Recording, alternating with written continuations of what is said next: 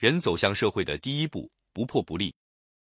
不破不立，很多人一事无成的原因就是没有打破蛋壳。每个人从家庭走向学校，再走向社会，第一步要做的就是打破羞涩。对于孩子来说，羞涩可以说是一种优点，代表单纯；但对成年人来说，可能就是一种缺点了。一个过于羞涩的人，做事会束手束脚，不敢表达自己内心真实的想法和诉求，导致自我设限，错失良机。羞涩犹如一堵无形的墙，困住我们。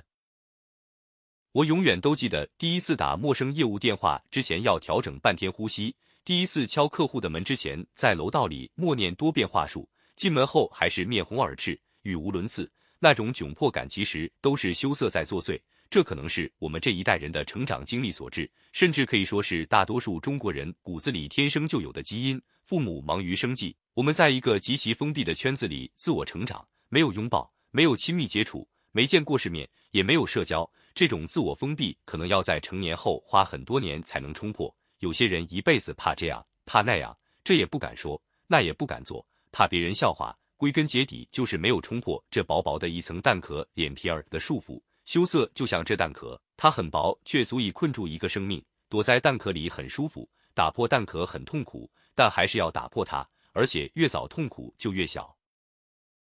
相比之下，现在的孩子则要好很多，比如我儿子。两岁多的时候就可以独自跟店员去买东西，不管去到哪个国家，甚至语言都不通，也可以很快的和陌生人打成一片。我小时候觉得难以逾越的那堵无形的墙，对他来说也许根本就不存在。我想这就是陪伴和旅行的结果吧。他们比我们幸运多了，天生就有销售的基因，销售可以说是白手起家最佳的通道了，而羞涩就是销售的天敌，必须打破它，迈出第一次，才有后面无限的可能。